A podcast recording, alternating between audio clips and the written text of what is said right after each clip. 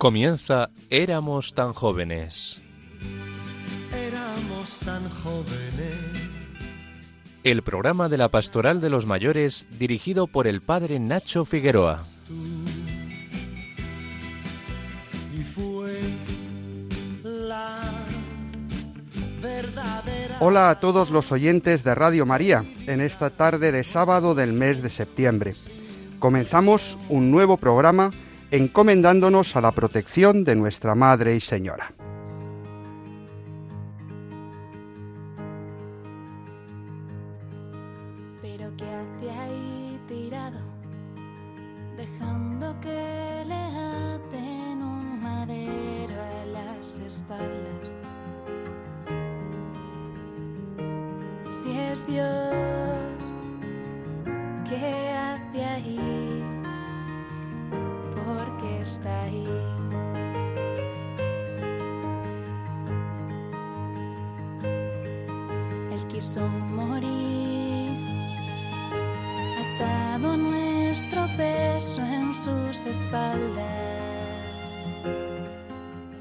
Si alguno quiere ser discípulo mío, que se niegue a sí mismo, que tome su cruz y me siga. Con estas palabras pronunciadas en Cesarea de Filipo en el momento en que es reconocido como Mesías e Hijo de Dios vivo por Pedro, Jesús no sólo vaticina su muerte colgado de un madero en Jerusalén, sino que también invita a la iglesia naciente a recorrer ese mismo camino cargando como él con la cruz de cada día. Esta semana hemos celebrado la fiesta de la exaltación de la Santa Cruz, recordando cómo precisamente el 14 de septiembre del año 335 se consagraba en Jerusalén, exactamente en el lugar donde Santa Elena, la madre del emperador Constantino, había encontrado la cruz del Señor y el sepulcro donde había sido enterrado, la Basílica del Santo Sepulcro que contenía en su interior la roca del Calvario donde estuvo clavada la salvación del mundo. Fue también, dicen algunos historiadores, un 14 de septiembre, el del año 628, cuando Heraclio, el emperador romano de Oriente, recuperó la cruz de manos de los persas, quienes la habían llevado a la ciudad de Ctesifonte tras tomar Jerusalén en 614. En muchos lugares, junto a esta fiesta del 14 de septiembre, se sigue celebrando la fiesta de la llamada Cruz de Mayo, el día 3 de ese mes, que recuerda precisamente el hecho prodigioso del hallazgo e identificación de la vera cruz de nuestro Señor Jesucristo. Para los cristianos la cruz es el gran signo de la salvación. Identificamos nuestras iglesias y nuestras personas con este símbolo sagrado.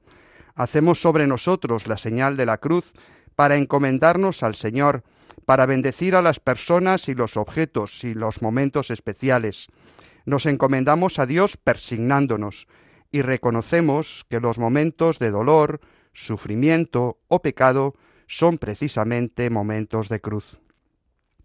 Dios nos ha creado para ser felices, para estar alegres, para gozar de este mundo y de esta vida, pero al mismo tiempo reconocemos que a lo largo de nuestra existencia hay momentos de cruz. La cruz forma parte de nuestra vida, como las espinas forman parte de la rosa o los baches forman parte del camino. Las fiestas de la cruz, ya las celebremos en mayo o en septiembre, nos ayudan a ver el sufrimiento de la vida como una posibilidad de identificarnos con Cristo.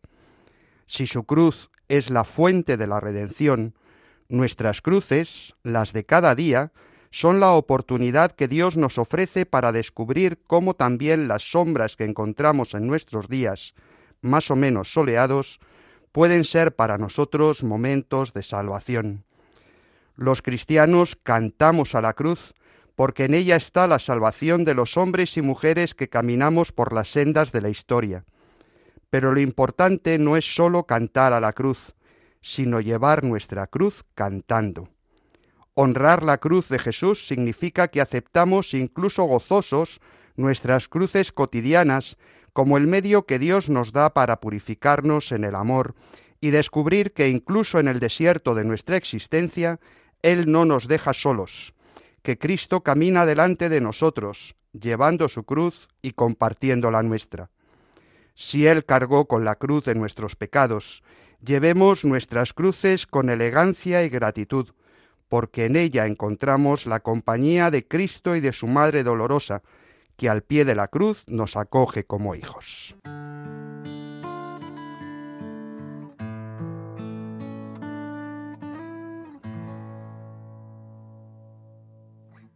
¿Cuál es la medida del amor? ¿Cuánto alcanzan los latidos del dolor? Padre mío, dales tu perdón. Aún no saben que esas manos son de Dios. Se conmueve el universo en cada golpe y el silencio. Hoy regresan tras el parón veraniego nuestras incombustibles Ana Marqués y Mercedes Montoya, quienes desde Alicante nos pondrán al día de las noticias relacionadas con el mundo de los mayores. Dado que el pasado jueves celebrábamos la fiesta de la exaltación de la Santa Cruz, Jaime Tamarit, buenas tardes. Buenas tardes, Nacho. Él nos llevará a su rincón de gustar, en el que encontraremos un par de piezas musicales que nos ayudarán a conectar con el misterio redentor de la cruz del Señor. Con Victoria Pascua. Buenas tardes, Victoria. Muy buenas tardes, Nacho. Con ella hablaremos de uno de los lugares donde podemos venerar uno de los fragmentos más importantes de la cruz del Señor, el monasterio de Liébana. El doctor Juan José de la Lastra nos comenzará a hablar hoy de un personaje histórico español no muy conocido por el gran público, Domingo Badía, que tuvo un papel muy relevante en la España del rey Carlos IV. Y además os daremos cuenta de un evento muy importante que se está celebrando estos días, precisamente hoy. La Asamblea de Vimontant Internacional, el movimiento de apostolado seglar de jubilados y mayores que en España se denomina vida ascendente. Pero no olvidemos que los verdaderos protagonistas de nuestro programa sois los oyentes. Por eso, no dejéis de mandar vuestros correos al WhatsApp 634-423-664 o al correo del programa éramos tan jóvenes arroba radiomaria.es. Y si no tenéis internet, recordad que nuestra dirección postal es Radio María, éramos tan jóvenes, Paseo de Lanceros 2, primera planta 28024 Madrid. Estamos en Radio María, os habla el padre Nacho Figueroa y esto es Éramos tan jóvenes.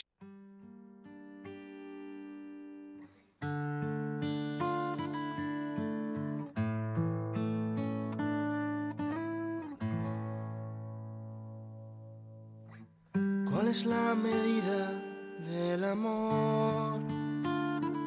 ¿Cuánto alcanzan los latidos del dolor? Padre mío, dales tu perdón. Aún no saben que esas manos son de Dios. Se conmueve el universo en cada golpe y el silencio deja hablar al corazón. Nuestras amigas Mercedes Montoya y Ana Marqués elaboran cada semana el boletín de noticias sobre mayores de vida ascendente y hoy regresan al programa después del descanso veraniego para ponernos al día de noticias de nuestro interés.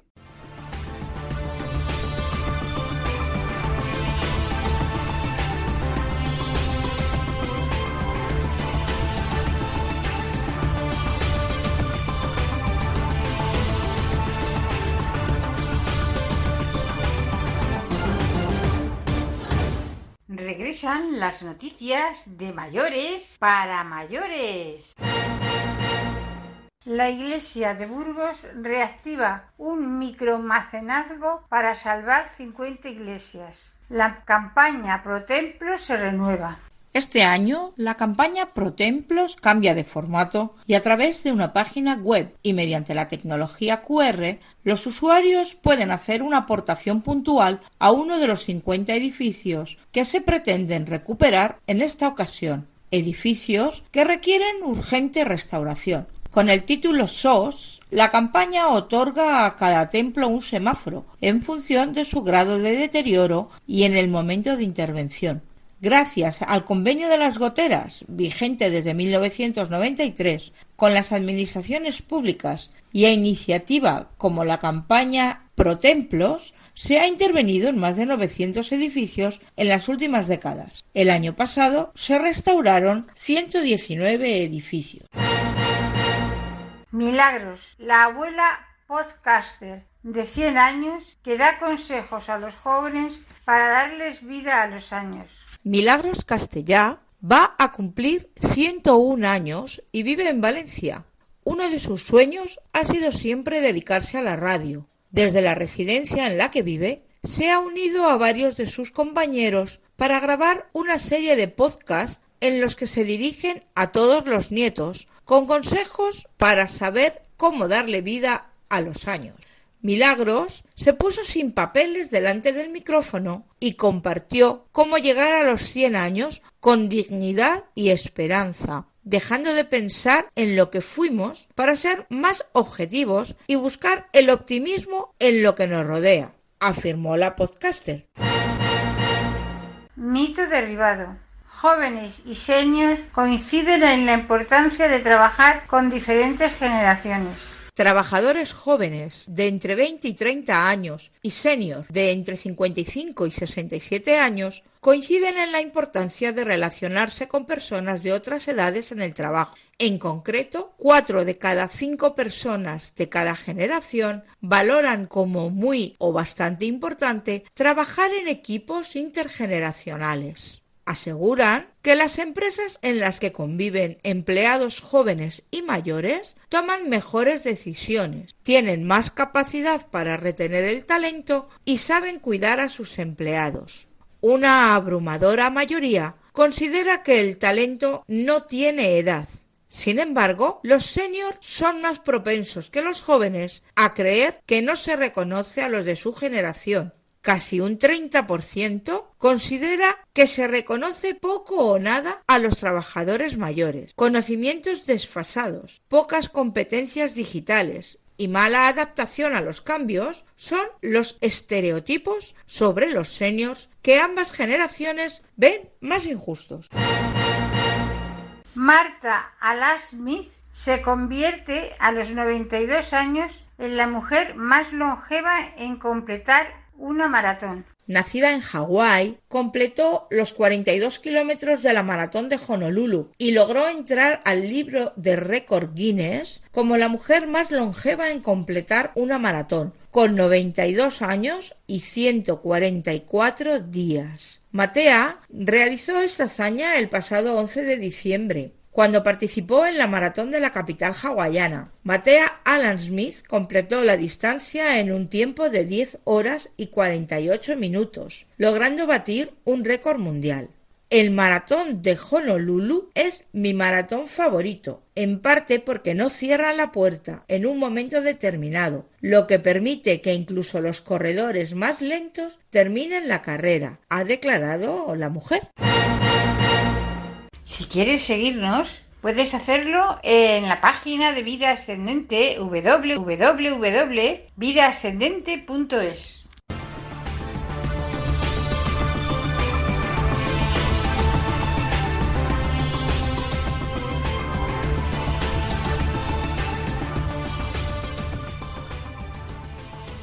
Muchas gracias Mercedes Montoya y Ana Marqués por mantenernos informados de cosas que nos interesan. Estamos en Éramos tan jóvenes. No olvidéis nuestro número 634-423-664. Cada sábado, Jaime Tamarit, presidente de Vida Ascendente, nos invita a retirarnos a su rincón de gustar para que nuestra alma se deleite con un momento musical. Hoy nos pone en contacto con el misterio de la cruz que contemplábamos anteayer. Buenas tardes de nuevo, Jaime. Buenas tardes, Nacho. Acabamos de celebrar, como decías, la fiesta de la exaltación de la cruz. Y nada más adecuado para esta celebración que el himno de la cruz con el que se celebró en el siglo VI la llegada a Tours de la reliquia de la Vera Cruz, enviada por el emperador bizantino Justino II a solicitud de la reina Radegunda. Esta reliquia fue depositada en el monasterio de la Santa Cruz de Poitiers. Este precioso himno, titulado Vexila Regis Procerum, eh, que quiere decir avanzan ya los estandartes del rey, está compuesto para la ocasión por San Venancio, obispo de Poitiers, y reza así. Avanzan ya los estandartes del rey, resplandece el misterio de la cruz, en la cual la vida sufrió la muerte y con su muerte nos dio la vida. De su costado herido por el hierro de una lanza cruel, brotan agua y sangre destinados a lavar las manchas de nuestros crímenes. Se han cumplido las profecías de David, que en sus cantos inspirados dijo a las naciones, Dios reinará desde un madero. Oh árbol hermoso y resplandeciente, adornado con la púrpura del rey, escogido de un tronco bendito que ha sido digno de tocar tan sacrosantos miembros. Dichoso el árbol de cuyos brazos pendió el rescate del mundo, balanza en la cual el peso de un cuerpo divino levanta a la presa hundida en el abismo. Salve, oh cruz, única esperanza. En este tiempo de pasión, acrecienta la gracia a los justos y borra las culpas de los pecadores.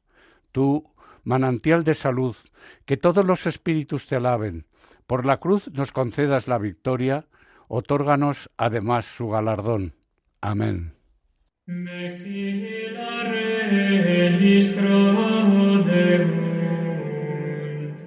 fulget crucis mysterium, qua vita mortem petulit, et mortem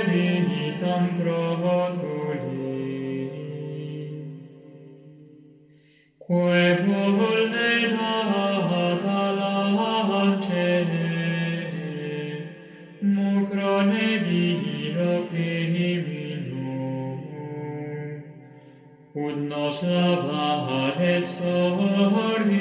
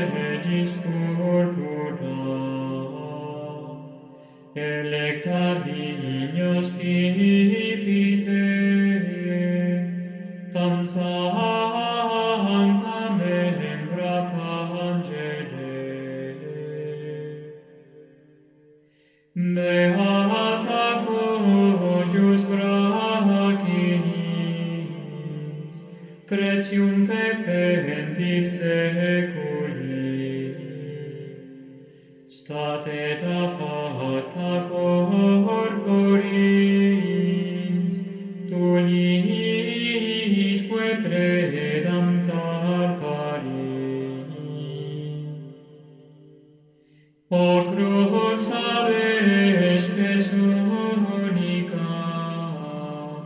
o passionis tempore, pis ad auge gratio,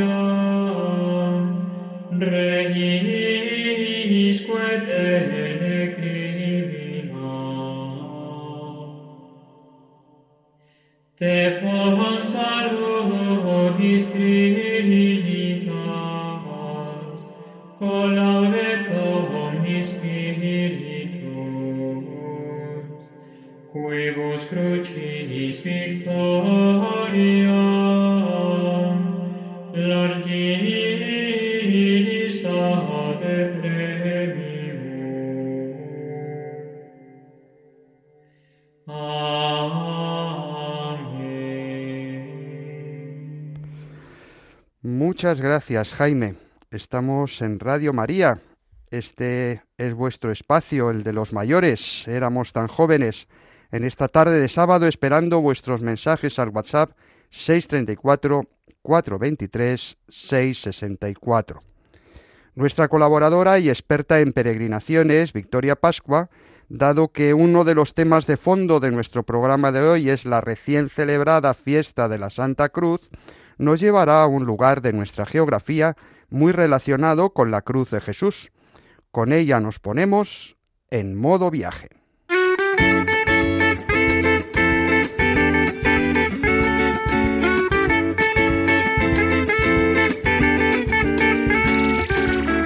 Decíamos que en España podemos visitar un lugar relacionado con la cruz de Jesús. Cuéntanos, Victoria.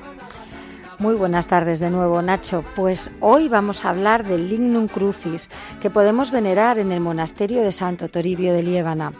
Cuentan las crónicas que el primer obispo de Astorga, Toribio, peregrinó allá por el siglo IV a Jerusalén y desde allí se trajo a su ciudad el fragmento más grande que se conserva de la cruz de Jesús, que como antes decías, había sido hallada junto al Calvario décadas antes por Santa Elena. Según parece, esta reliquia corresponde al brazo izquierdo de la Santa Cruz. Está cerrada y puesta en modo de cruz en un relicario que tiene forma de cruz de plata dorada, quedando entero el agujero sagrado donde clavaron la mano de Cristo. El actual relicario de tradición gótica fue realizado en un taller de mi ciudad, Valladolid, en el año 1679. Las medidas del leño santo son de 635 milímetros el palo vertical, 393 milímetros el travesaño y un grosor de 40 milímetros siendo así, por tanto, la reliquia más grande conservada de la Cruz de Cristo, por delante de la custodia en la Basílica de San Pedro de la Ciudad del Vaticano. Un análisis científico de la madera de este trozo determinó que la especie botánica de la madera corresponde a un ciprés, con lo que no excluye la posibilidad de que dicha madera pueda alcanzar una edad de más o menos 2.000 años. El mismo estudio especifica que este árbol se daba muy bien en la región geográfica de Palestina. Os tengo que decir que pesa un montón. Recuerdo el pasado año jubilar en Santo Toribio de Oliviana, que tuve el honor de presidir la Eucaristía y dar la bendición a los fieles con, la, con el relicario. ¿A que no sabéis cómo se llama el relicario? estauroteca. Si donde se guardan discos en una discoteca, donde se guarda el estauros, que es la cruz en griego, se llama estauroteca. Y os aseguro que pesa. Oye, si el lignum crucis fue inicialmente llevado a Astorga, ¿cómo se lleva Líbana? Pues mira, tras la invasión musulmana, el rey Alfonso I puebla y organiza el territorio de Líbana con cristianos de la meseta para robustecer la frontera frente a los árabes. Entre ellos vinieron monjes que se instalaron en numerosos lugares de la comarca, fundando monasterios como el de San Martín de Turieno, que pasado el tiempo se convertiría en el que hoy es Santo Toribio de Liébana. Será en el siglo IX cuando los cristianos de, Astorga, con el deseo de proteger la reliquia del Lignum Crucis del avance musulmán, se trasladan a San Martín de Turieno, probablemente junto a los restos de Santo Toribio. Esto convirtió al monasterio en un importante centro de peregrinaciones, lo que hizo que el Papa Julio II, en 1512, concediese a este lugar el privilegio de Año Santo, cada vez que el 16 de abril, festividad de Santo Toribio, coincidiera en domingo. Durante estos siglos, el monasterio de Santo Toribio de Liébana estuvo habitado por monjes benedictinos, hasta que a causa de la exclaustración de Mendizábal en el 1834, la comunidad desaparece y hay que esperar al año 1961 en que vienen a habitarlo una pequeña fraternidad de frailes franciscanos. O sea que como este año el 16 de abril cayó en domingo, 2023 es por tanto año jubilar lebaniego. Efectivamente. He oído hablar del camino lebaniego, algo parecido al camino de Santiago, pero en chiquitito para venerar la reliquia de la cruz. ¿Desde cuándo existe el camino lebaniego? Hay que recordar que el traslado del Lignum Crucis a Liébana tuvo lugar en el siglo IX, precisamente cuando se empieza a poner en marcha la peregrinación a Santiago de Compostela. Y por eso tenemos noticias de caminantes que hace más de 500 años de peregrinación a Santo Toribio de Liébana. Serán muchos los peregrinos que en su ruta a Santiago se van a desviar para venerar el trozo de la cruz de Cristo y pedirle buena ventura para el camino. Precisamente por eso indicábamos que en el siglo XVI Julio II instituye el año jubilar lebaniego. Así, Santo Toribio de Liébana se convertirá en uno de los cuatro lugares santos de peregrinación perpetua de la Iglesia, junto a Roma, Santiago y Jerusalén. El camino lebaniego fue declarado Patrimonio Cultural Inmaterial de la Humanidad por la UNESCO. Y como nota curiosa, si los que peregrinan a Roma se llaman romeros, los que peregrinan a Jerusalén palmeros y los que caminan a Santiago de Compostela jacobeos, los que llegan a Liébana en peregrinación se llaman crucenos, por ser peregrinos de la cruz. ¿Y por dónde discurre ese camino lebaniego? Pues mira, la peregrinación se puede hacer desde el Camino de Santiago por el norte, Camino de la Costa, o el francés Camino de la Meseta. Pues la comarca lebaniega está justo entre las dos. Si se viene desde San Vicente de la Barquera, aproximadamente a unos 70 kilómetros, se atravesarán pequeños pueblecitos y zonas de montaña de una maravillosa belleza hasta llegar a Potes.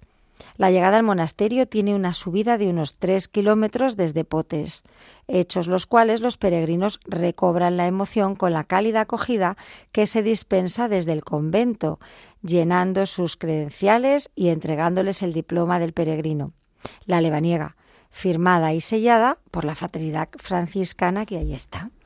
Pues Victoria, muchas gracias. Como siempre, un placer pasear contigo virtualmente. Muchas gracias a vosotros. Hasta pronto. Hasta el próximo programa.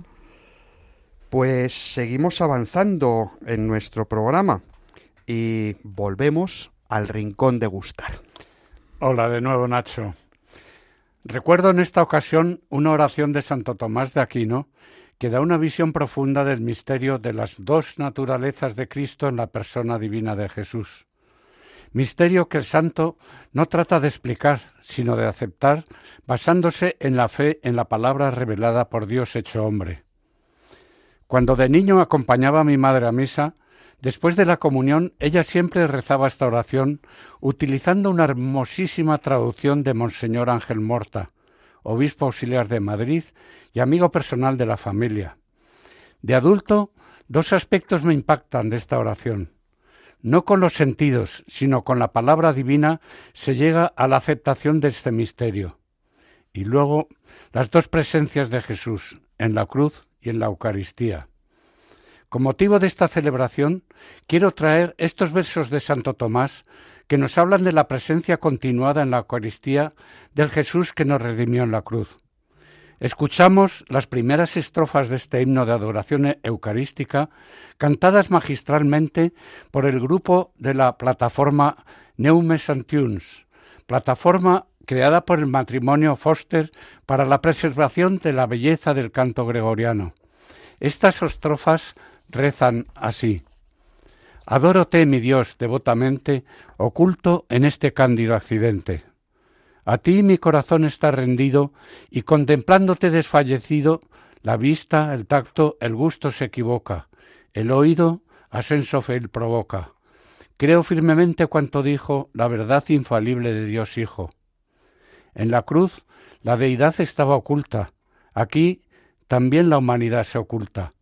Una y otra creyendo y confesando, pido lo que el ladrón pidió penando. Como Tomás, las llagas no percibo, mas por Dios te confieso eterno y vivo. Haz que en ti crea más constante y te sea más fiel y tierno amante.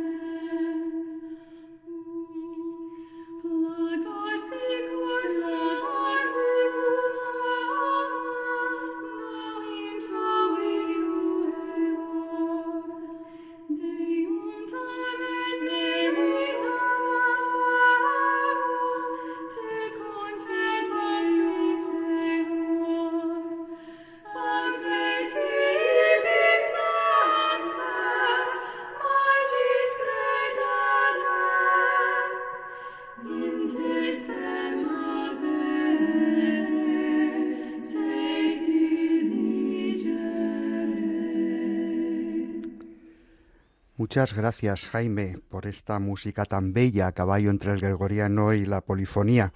Estamos en Radio María, en este espacio que se llama Éramos tan jóvenes, en esta tarde de sábado, esperando vuestros mensajes al WhatsApp 634 423 664.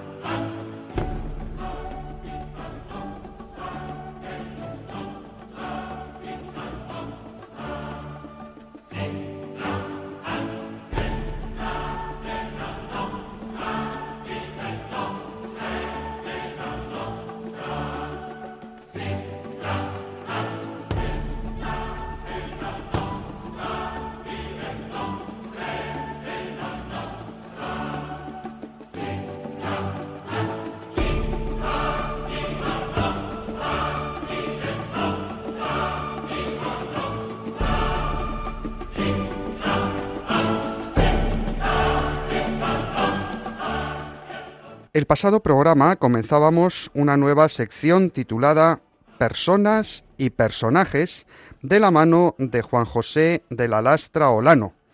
Hoy nos comienza a hablar de un personaje español, Domingo Badía, que tuvo un interesante papel como espía y aventurero a comienzos del siglo XIX. Por su apasionante vida dividiremos su historia en dos programas. Juanjo, te escuchamos. Muy buenas a todos los que escucháis este programa. Vamos con el apartado de historia y hoy os voy a contar la de un personaje cuya biografía es absolutamente novelesca. Solo se puede comparar esta biografía a la que todos conocemos gracias al cine, que es la de Thomas Edward Lawrence, el famoso espía inglés conocido como Lawrence de Arabia. Pero de todas maneras, si la comparamos, lo mismo Lawrence no le alcanza.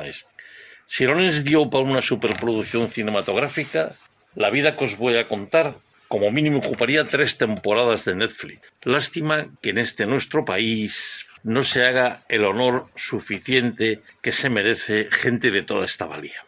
Os hablo de alguien que, salvando las distancias, es una mezcla entre Julio Verne y James Bond, capaz de idear los planes más audaces y llevarlos a cabo con una intrepidez increíble. Nuestro personaje también es espía, como veremos más adelante, y se llama Domingo Francisco Jorge Badía y Leblich, también conocido como Ali Bey o Ali Bey el Abdelbasi. Domingo Badía nace en Barcelona en 1767. Pasa su primera infancia en Cataluña. Pero por motivos laborales, la familia tiene que desplazarse a otro sitio porque su padre, siendo un alto funcionario de la corona, es destinado a Vera, en Almería. En Vera, Domingo entra en contacto con mercaderes árabes, con morisco y con todo tipo de renegados que, asentados en el norte de África, comercian con los pueblos costeros de la península. De ellos escucha historias de sultanes, de profetas, de la Meca, etc. Esto unido a una imaginación desbordante le conduce solamente a una idea, hay que estudiar. Estudia matemáticas, geografía, dibujo y sobre todo lenguas orientales. Y se empieza a crear en su mente algo tan grande, una idea obsesiva. Tiene que ver en persona todo lo que le han contado. Domingo se matricula en la Real Academia de Bellas Artes de San Fernando en Madrid y también estudia en las escuelas de física y química. Su padre es ascendido y aunque sigue estudiando en Madrid, le sucede como contador de guerra en la costa de Granada. En 1791 se casa con María Lucía de la Asunción Berruezo, perteneciente a una acomodada familia de Vera y con su mujer se traslada a vivir a Córdoba, donde ocupa el puesto de administrador de la Real Renta de Tabacos. Al llegar a Córdoba, pone en marcha todo su torrente imaginativo empieza unas investigaciones sobre el barómetro, el peso de los gases y la atmósfera, que van avanzando poco a poco. Invierte en ello todo su patrimonio y cierta cantidad de dinero que le han prestado. Intenta elevar un globo aerostático, pero cosecha fracaso tras fracaso. Incluso uno de sus artefactos explota. En este momento le he retirado la licencia para hacer estas investigaciones y pruebas a instancias de su padre por temor a que Domingo perezca en el intento. Tras este fracaso, su vida en Córdoba es muy complicada. pasa a ser objeto de toda serie de comentarios vejatorios, de burla, y es el admerreír popular. Especialmente son ácidas las orquestadas por un canónigo de la catedral llamado José Muñoz y Austria, que verdaderamente se ensaña con él. Esta vida insoportable le hace caer enfermo y decide salir de Córdoba, decide trasladarse a otra ciudad.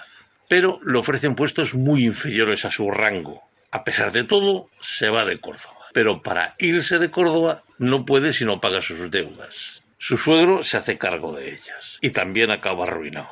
Badía vende todo, envía a su mujer e hijos a Vera a vivir con sus suegros, y él, tras un breve paso por Puerto Real, se dirige a Madrid, donde obtiene trabajo como secretario y bibliotecario del príncipe de Castelfranc. Prácticamente todo lo que ganaba lo tenía que mandar a Vera para la manutención de su familia. Pasa por ello grandes privaciones. Publica con esfuerzo traducciones de libros de naturaleza, sobre todo franceses e ingleses. Recorre todas las librerías, todas las bibliotecas y lee con interés las publicaciones que existen sobre las exploraciones de ingleses y franceses en África. Y poco a poco empieza a diseñar un plan para lanzarse a su propia aventura de exploración en África. Este plan lo escribe detalladamente y con él bajo el brazo, el 8 de abril de 1801, se presenta ante Manuel Godoy, que como sabemos es lo equivalente al primer ministro de Carlos IV. Le entrega una memoria exhaustiva sobre su proyecto de expedición. Le propone que tras un breve paso por Londres para reunirse con científicos, exploradores y adquirir instrumentos modernos, trasladarse a Marruecos donde durante cuatro años se propone llegar al Sáhara y más al sur, a la Costa de Oro, que es la costa occidental del Golfo de Guinea. Desde ahí cruzar todo el continente hasta Zanzíbar y posteriormente cruzar Kenia, Etiopía y Libia hasta Trípoli para regresar desde allí a España. Sus objetivos son establecer alianzas políticas y comerciales por donde vaya, también dedica su viaje a levantar planos y mapas, a los estudios botánicos, geológicos, etnográficos y médicos. Godoy acogió el plan con cierto interés. Le parecía que era una oportunidad para trazar una ruta comercial con el interior de África a través de Marruecos. En aquella época ya teníamos mala relación con Marruecos. El sultán Sulimán había embargado el comercio con España, y amenazaba con apoderarse de Ceuta y Melilla. ¿A qué os suena esto? Pero bueno, al sur del país, al sur de Marruecos, había grupos rebeldes, contrarios al sultán, y a Godoy le pareció oportuno que a través de Badía se les podía prometer ayuda militar para destronar al sultán y obtener después ventajosas relaciones comerciales. Con estas premisas, Godoy le presentó el plan a la Real Academia de la Historia. Allí el plan es estudiado y rechazado. Pero esto no merma el entusiasmo de Badía y responde a los académicos con tan eficaces argumentos que el rey Carlos IV aprueba el plan contra la opinión de la academia. Pero el rey también considera que debe ir acompañado por otra persona. Todavía tuvo Badía que esperar unos meses de privaciones y estrecheces para que el Ministerio de Hacienda le entregara los fondos necesarios. Por fin, en la primavera de 1802, Padilla sale rumbo a París. Allí está tres meses. Se reúne con científicos, naturalistas, exploradores, en fin, de todo lo, que encontró. Y desde allí va a Londres, donde vuelve a hacer lo mismo con miembros de la Royal Society.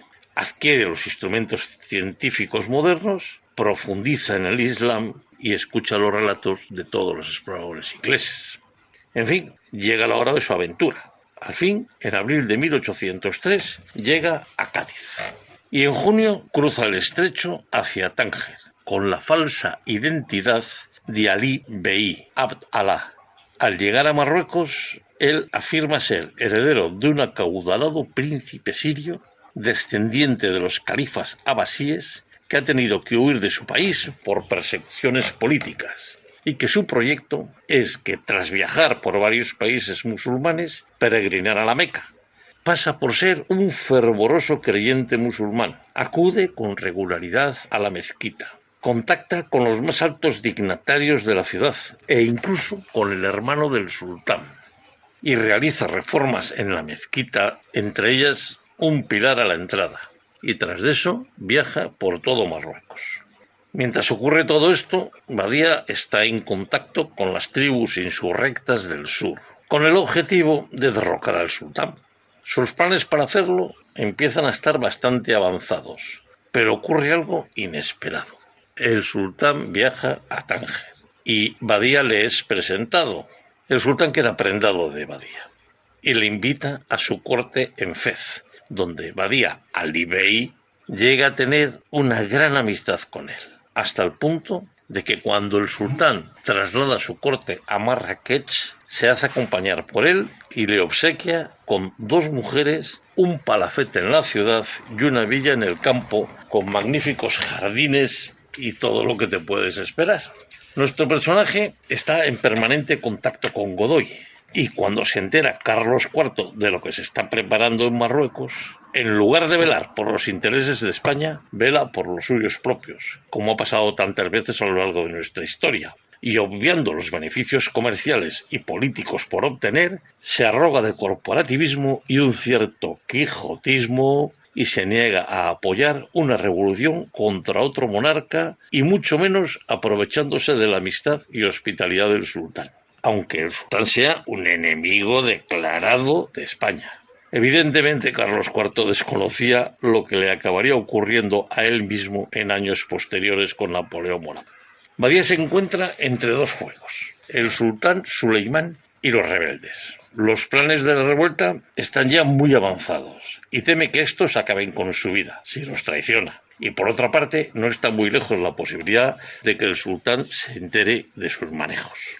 Con esta coyuntura, y sin otra salida, decide poner tierra de por medio y continuar su peregrinaje a la Meca. Para ello pone rumbo a Argel, pero una insurrección en el sur del país le obliga a cambiar de rumbo y ir hacia Tánger. Tiene que atravesar zonas desérticas en pleno mes de agosto. Es vencido por el cansancio y ya cerca de morir es interceptado por las tropas del sultán, escoltado hasta Larache, localidad marroquí en la costa atlántica, desde donde es obligado a embarcar, deportado, solo, sin su séquito y sus mujeres. Hasta aquí lo de este programa. En el siguiente programa hablaremos de las siguientes aventuras de Ali Bey. Muchas gracias a todos. Muchísimas gracias, amigo Juan Jolastra. Ya estamos todos pendientes de saber cómo continúa su historia. Llegará a la Meca, logrará sus objetivos de abrir nuevas rutas comerciales. Lo sabremos en el próximo programa.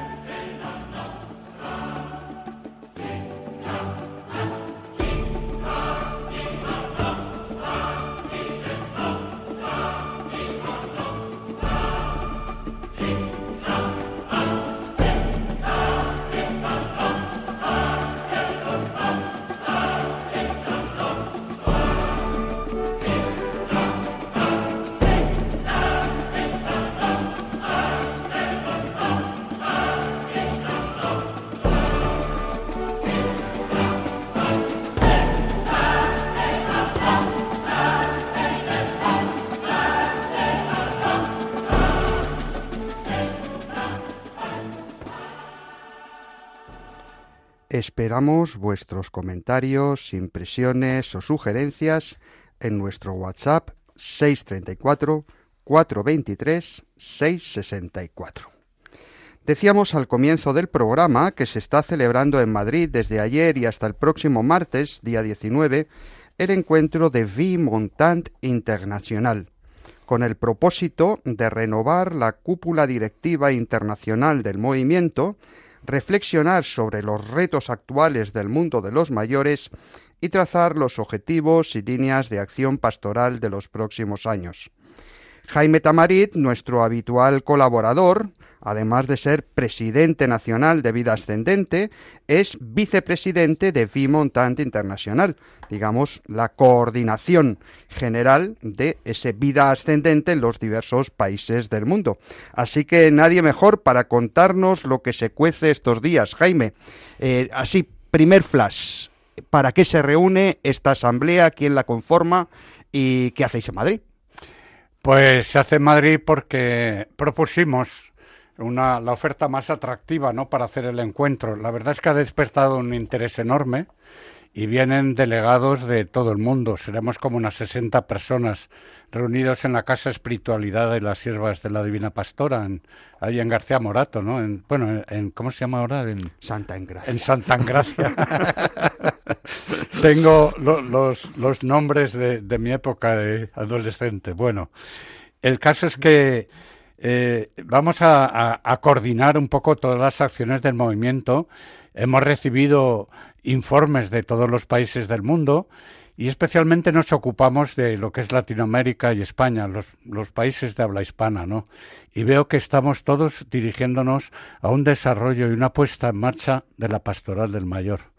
Entonces es bueno que armonicemos, que coordinemos y que hagamos un movimiento mundial armonizado y que vaya en la misma dirección. Esto es muy interesante. Yo creo que precisamente esa sensibilidad que está despertando el Papa Francisco en todos los sectores de la Iglesia, pues nosotros la tenemos en el ADN de nuestro movimiento de vida ascendente, ¿verdad? Y por tanto yo creo que, por una parte, debemos estar atentos a los retos que se nos plantean en la actualidad y al mismo tiempo escuchar al Papa para ver por dónde necesitamos caminar.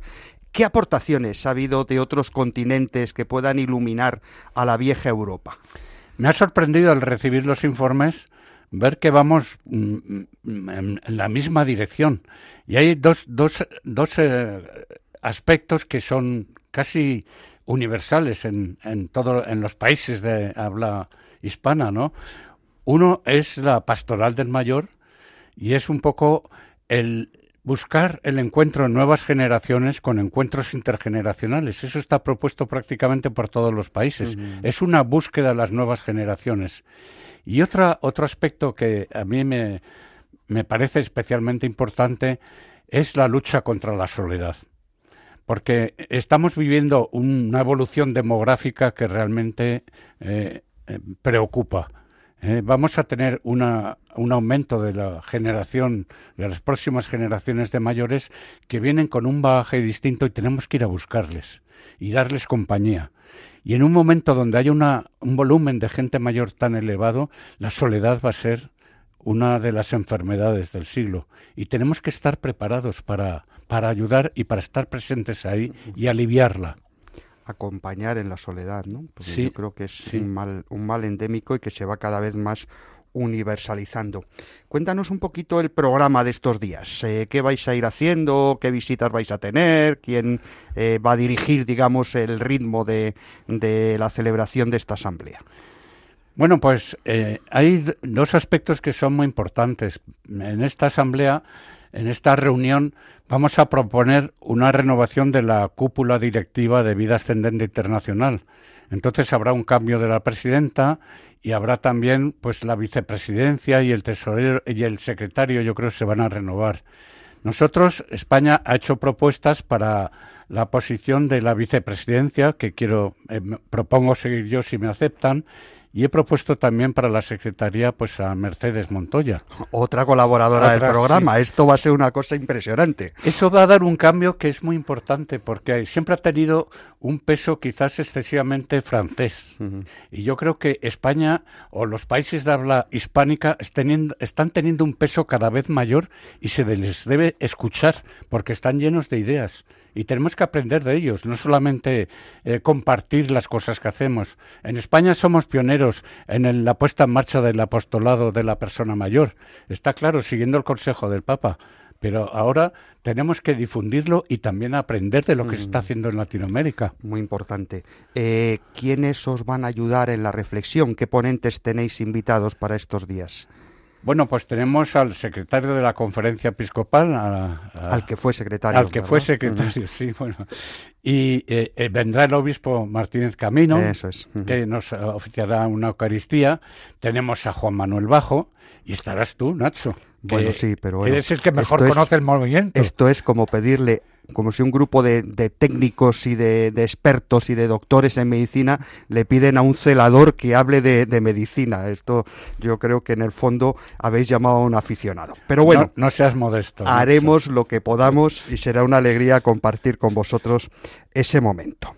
Pues muchas gracias, Jaime. Deseamos que este encuentro de Vimontandia Internacional sirva para consolidar a nivel global esta sensibilidad por el mundo de los mayores que el Papa ha mostrado en tantas ocasiones y que Vida Ascendente, pionera en este acompañamiento de los que se encuentran en el último tercio del camino, siga aportando su experiencia en el ámbito de la pastoral del mayor.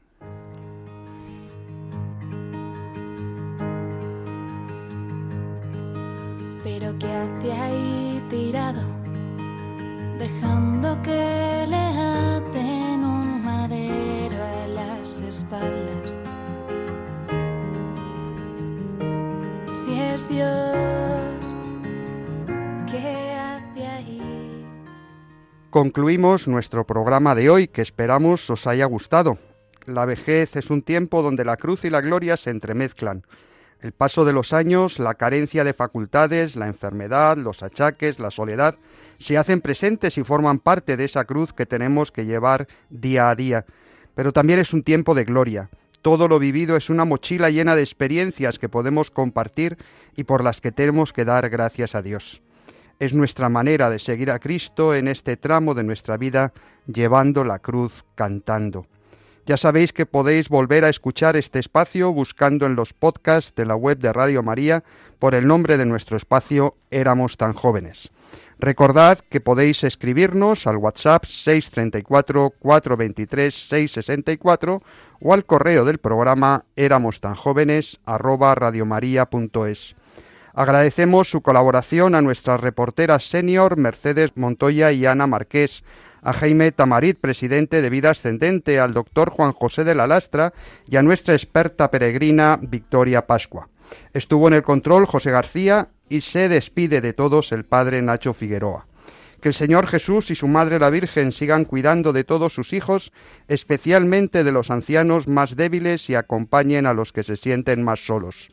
Nos encontramos de nuevo, si Dios quiere, dentro de dos sábados, en la víspera del Día Internacional de las Personas Mayores, a las seis de la tarde en la península y las cinco en Canarias. Os dejamos con el Santo Rosario, luego las vísperas y la misa vespertina del domingo. Dios os bendiga a todos.